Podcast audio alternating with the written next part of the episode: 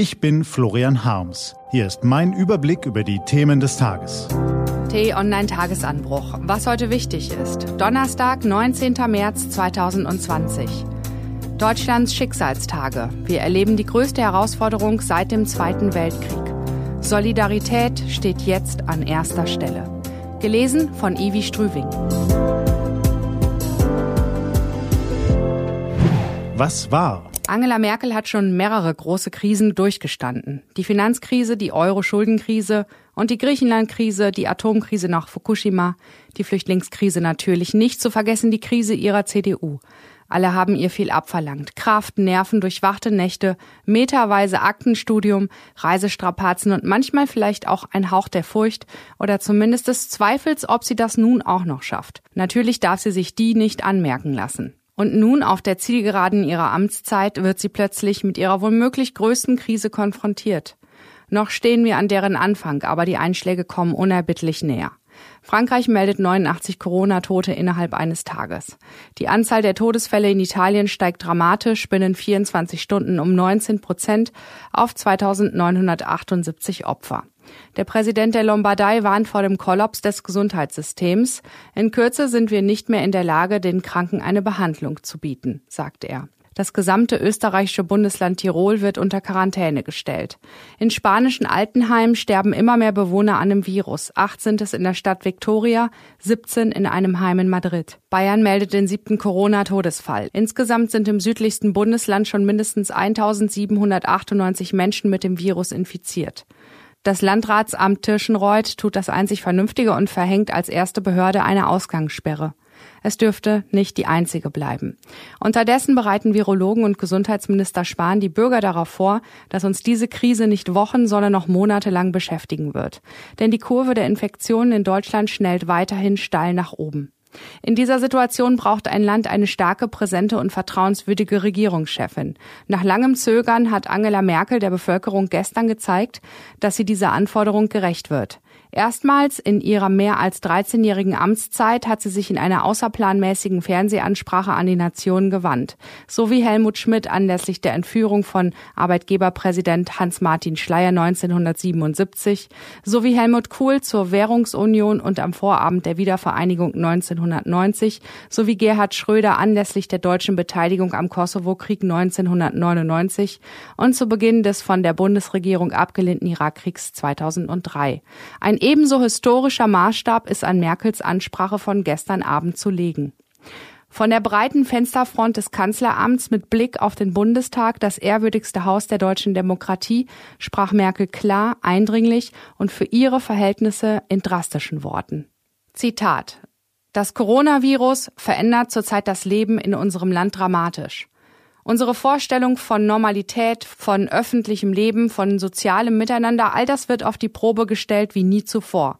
Es ist ernst. Nehmen Sie es auch ernst. Seit der deutschen Einheit, nein, seit dem Zweiten Weltkrieg gab es keine Herausforderung an unserem Land mehr, bei der es so sehr auf unser gemeinsames solidarisches Handeln ankommt. Es geht darum, das Virus auf seinem Weg durch Deutschland zu verlangsamen. Und dabei müssen wir, das ist existenziell, auf eins setzen, das öffentliche Leben, soweit es geht, herunterfahren. Wir müssen aus Rücksicht voneinander Abstand halten. Im Moment ist nur Abstand Ausdruck von Fürsorge. Ich glaube fest daran, dass wir diese Aufgabe bestehen, wenn wirklich alle Bürgerinnen und Bürger sie als ihre Aufgabe begreifen. Wir werden als Gemeinschaft zeigen, dass wir einander nicht allein lassen. Wir sind eine Demokratie. Wir leben nicht von Zwang, sondern von geteiltem Wissen und Mitwirkung. Dies ist eine historische Aufgabe und sie ist nur gemeinsam zu bewältigen. Ein langer, ein eindringlicher, ein überzeugender Appell. Die wohl stärkste Rede, die Merkel je gehalten hat.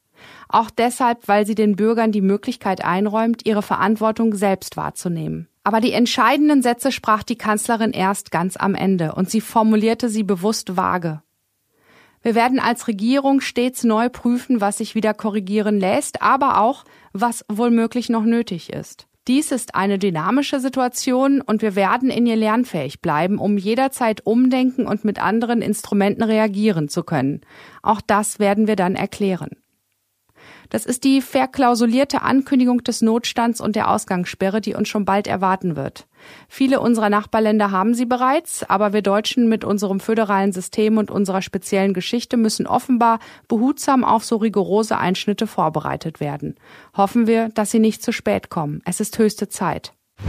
Was steht an?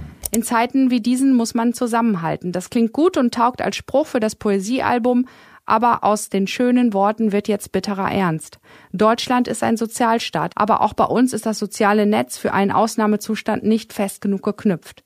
Zu Recht diskutieren Politiker Land auf, Land ab ein Grundeinkommen und vergleichbare Maßnahmen, zum Beispiel für Einzelselbstständige und Kulturschaffende, bei denen kein Musikschüler mehr vorbeischaut, deren Yogakurs leer bleibt, die sowieso nicht mit dickem Einkommen gesegnet sind und in beängstigender Schnelle nicht mehr wissen, womit sie die Miete oder gar den nächsten Einkauf bezahlen sollen. Für uns Nutznießer dieser Aufgabe bedeutet das, sich zu überlegen, ob man für jeden ausgefallenen Kurs, für jedes gestrichene Sportangebot, für jede nicht geleistete Musikstunde der Kinder wirklich das Geld zurückfordern muss oder ob man es sich leisten kann, diejenigen, die jetzt so plötzlich im Regen stehen, nicht nur auf staatliche Hilfe hoffen zu lassen. Die Auswirkungen auf jene, denen am unteren Ende der Wohlstandsskala die Einnahmen wegbrechen, sind brutal. Eine Gesellschaft, die erfolgreich durch die Corona-Krise kommt, wird eine sein, die ihre Nachhilfestunden in Solidarität erfolgreich absolviert und die Lektion verstanden hat.